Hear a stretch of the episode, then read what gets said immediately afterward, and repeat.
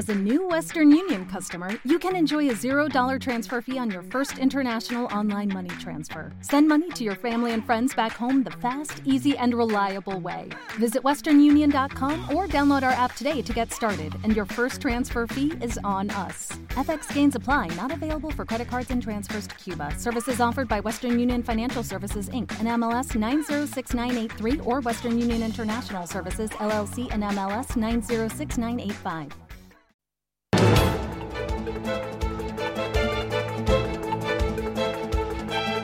La entrevista capital. El turismo no verá la luz esta Semana Santa. El temor a una cuarta ola ha llevado a las administraciones a aprobar nuevas restricciones a la movilidad, recortes de aforo y otras medidas de control perimetral que mantendrán al sector con el gotero puesto al menos hasta el verano. Dentro del turismo, uno de los, eh, una de las patas importantes es el sector de las aerolíneas, que además está viendo cómo hay nuevas restricciones en otros países de nuestro entorno, limitándose los viajes internacionales. Javier Gándara es presidente de la Asociación de Líneas Aéreas. Don Javier, ¿qué tal? Buenos días, bienvenido. Hola.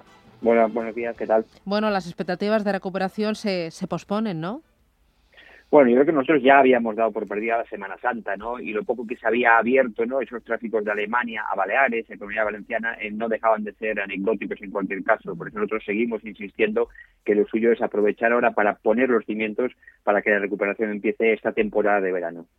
Pero aún así, supongo que será un mazazo, aunque mm, eh, ya Semana Santa se preveía que fuera poco, un mazazo es lo que está pasando en Alemania, ¿no? A estudiar prohibir las vacaciones de forma temporal. Reino Unido también va a poner multas de cinco mil y pico libras ¿no? a cada ciudadano que eh, salga de vacaciones estos días. Eh, esto supongo que es eh, lluvia sobre mojado, aunque el porcentaje de ocupación fuera poco, era algo. Sí, no, por supuesto que todo suma, ¿no? Pero bueno, es que es la tonía que ya llevamos.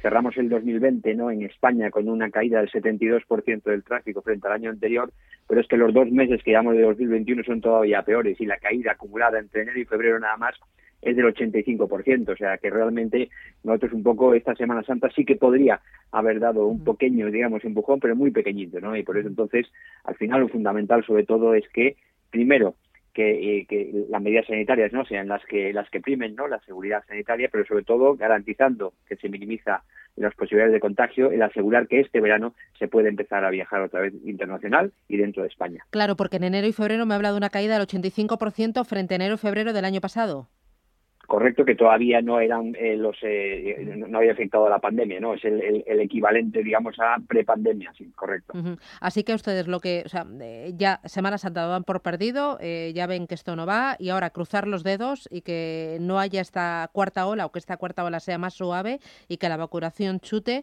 para que verano pueda salvarse bueno, no solo cruzar los dedos, sino hacer cosas, ¿no? Nosotros pensamos que realmente es fundamental, ¿no? Primero, el que, eh, al menos a nivel de Europa, se tomen medidas de forma coordinada, ¿no? De forma de que si un país por poner un ejemplo, ¿no? está en nivel de riesgo eh, eh, amarillo ¿no? y otro está en verde, que las condiciones sean iguales independientemente de cuáles son los dos países. Lo que no pasa hoy en día, donde cada país europeo está tomando una serie de medidas por su cuenta. ¿no? Y luego lo segundo es que, claro, ahora mismo vamos a tener ya dentro de poco ese certificado digital verde como tal, pero claro, eso es una herramienta al final de lo que depende luego para que eso funcione, que los distintos estados vayan pues eh, poniendo distintas eh, restricciones, ¿no? Y, haciendo que, por ejemplo, si alguien está vacunado, que pueda estar eximido de hacerse pruebas eh, PCR, como es obligatorio para entrar en España, o que esas pruebas PCR, que son muy caras y además tardan tiempo en sacarse, que se puedan por reemplazar por pruebas de antígenos que son más asequibles y además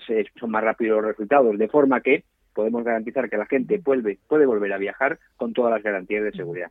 Pero por lo que me dice, lo más prioritario es que haya una normativa clara y una normativa común a nivel europeo, bueno, a nivel internacional, pero sobre todo a nivel europeo por supuesto, idealmente a nivel global, pero al menos dentro de Europa, de forma que entonces no sea el sudoku que ahora mismo hay que hacer prácticamente para saber lo que tienes que hacer de un país a otro, porque además es lo que tienes que hacer en el vuelo de ida, pero luego lo que tienes que hacer a la vuelta. Por poner un ejemplo, ¿no? Ahora mismo prácticamente los viajes del Reino Unido a España están limitados solamente a motivos esenciales, pero aún así, alguien que viene ¿no? del Reino Unido a España y luego se vuelve, se tiene que hacer una PCR 72 horas antes de llegar a España, luego a la hora de volver tiene que hacerse otra PCR, estar 10 días de cuarentena y volverse a hacer una prueba en el día 8, me parece, de esa cuarentena. Claro, así es imposible plantearse la recuperación de los viajes. Lo suyo sería, ahora que va avanzando pues el ritmo de vacunación, el ver cómo se pueden ir relajando esas restricciones sin poner en riesgo, por supuesto, la seguridad sanitaria. Claro, y además una normativa, como usted me estaba contando, que se coge con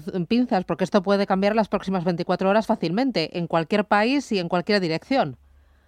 Sí, e, eso es un poco lo que estamos ahora mismo viendo, ¿no? Pues, por ejemplo, pues eh, eh, hace unos días Alemania anunció el que eh, habría, ¿no? Un poco para esta Semana Santa, ¿no? La posibilidad de que los alemanes viniesen a Baleares o a Comunidad Valenciana y algún otro destino dentro de España eso hizo que las reservas ¿no? de alemanes para venir entonces se multiplicasen. En muchos casos las compañías aéreas hemos puesto o nuevos vuelos o más frecuentes y ahora se ha truncado todo porque han dicho no que mejor que no vengan. ¿no? Entonces eso es, digamos, desafortunadamente el pan nuestro de cada día. Lo estamos viendo continuamente. Por eso las compañías aéreas estamos planificando semana a semana y aportando la máxima flexibilidad posible. Y casi todas las compañías lo que estamos haciendo es dando flexibilidad a los viajeros para que si al final hay un cambio de planes por motivos ajenos a nuestra voluntad que puedan pues cambiar sus vuelos sin ningún tipo de problema.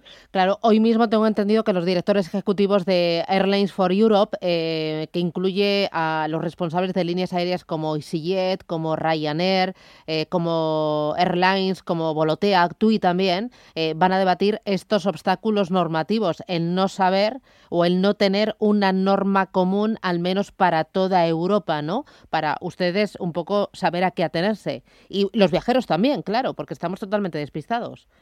Claro, por supuesto, es lo que, a lo que me refería antes un poco así de, de, broma del sudoku, ¿no? Que hay que hacer prácticamente para saber los requisitos. Entonces sí, es fundamental el que sean unos requisitos coordinados, al menos a nivel de Europa, pero luego que esos requisitos entonces se implementen de una forma eficiente. Por eso yo insisto que el certificado digital, que es una herramienta, porque es una herramienta que va a permitir comprobar sin, eh, digamos, ningún tipo de problema de privacidad y de forma eficiente y fehaciente que una de, una de las siguientes tres cosas. O bien que el pasajero se ha vacunado ya, o bien que se ha hecho una test, un, test, el, el, que, el que sea, el que corresponda, o bien que tiene los anticuerpos porque ya ha pasado la COVID. Entonces, claro, es con esa información es con la que los estados entonces tendrán que decidir, pues, si cumples esto y esto y esto, entonces, pues podrás viajar. Y a ser posible que esas condiciones sean las mismas en toda Europa, de forma que entonces el viajero, en primer lugar, las compañías y luego los gobiernos, pues tengamos certidumbre y podamos volver a recuperar y a, a disfrutar de las cosas maravillosas que viajar permite,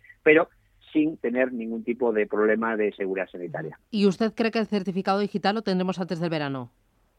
Bueno, eso es lo que la Comisión Europea ha dicho. Es cierto que la Comisión ha hecho la propuesta, ahora está en el trámite legislativo, primero con el Parlamento Europeo, luego con el Consejo, pero los plazos que han eh, hablado es para que esté implementado antes del verano. Claro, ahora lo que falta es que los distintos Estados miembros luego ya vean en función de eso cómo modifican las restricciones que ese certificado va a poder eh, hacer que se comprueben, pero eh, es fundamental el que esas condiciones se unifiquen entre Europa y que además que sea un poco lo más proporcionadas posibles. Claro, eh, quizás también será interesante que los gobiernos levanten la mano a la movilidad entre países una vez que los grupos de riesgo, los grupos más vulnerables, estén todos vacunados, no esperar a esa inmunidad de rebaño.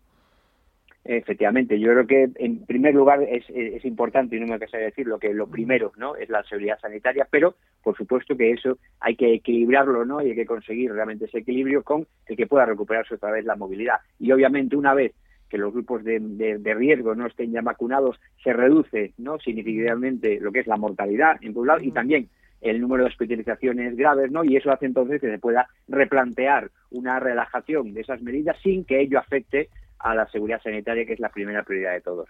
Claro, en el... Eh, no sé si han estado echando ustedes cálculos. ¿Para cuándo esperan eh, recuperar los niveles pre-COVID?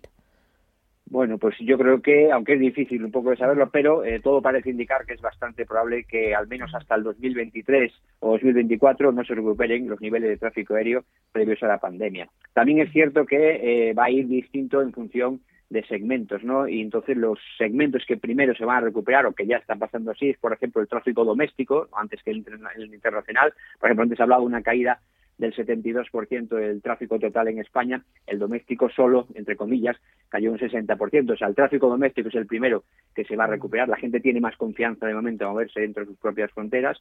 Luego será el tráfico de medio recorrido, el intraeuropeo, en nuestro caso no, y luego el de largo recorrido tardará algo más.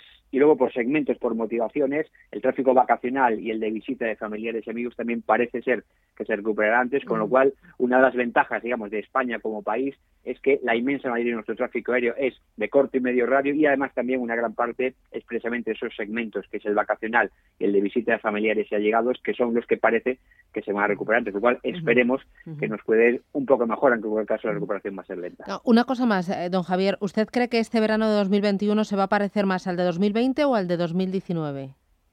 Bueno, yo creo que se va a parecer, eh, va, a estar, eh, yo espero que esté entre ambos, ¿no? Pero que se parezca más al 2020, eh, ¿no? Porque no olvidemos que el 2019 volvió a ser, yo creo que por tercer año consecutivo, un nuevo año de récord, ¿no? De tráfico aéreo en, en España. Tuvimos 265 millones de pasajeros, también récord con número de turistas, 80 millones de turistas, con lo cual yo creo que es difícil que en la situación que estamos ahora mismo, pues nos podamos volver a aproximar a eso. Entonces, lo más normal es que sea algo mejor que el del 2020 y esperemos pues eh, peor que el 2021 el 2022 no y que ya sea el comienzo de la recuperación.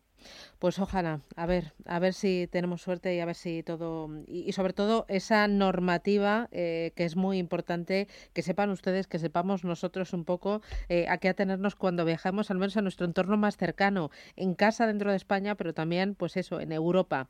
Javier Gándara, presidente de la Asociación de Líneas Aéreas, gracias por atendernos, un placer. Ánimo. Muchas gracias, buenos días. Adiós.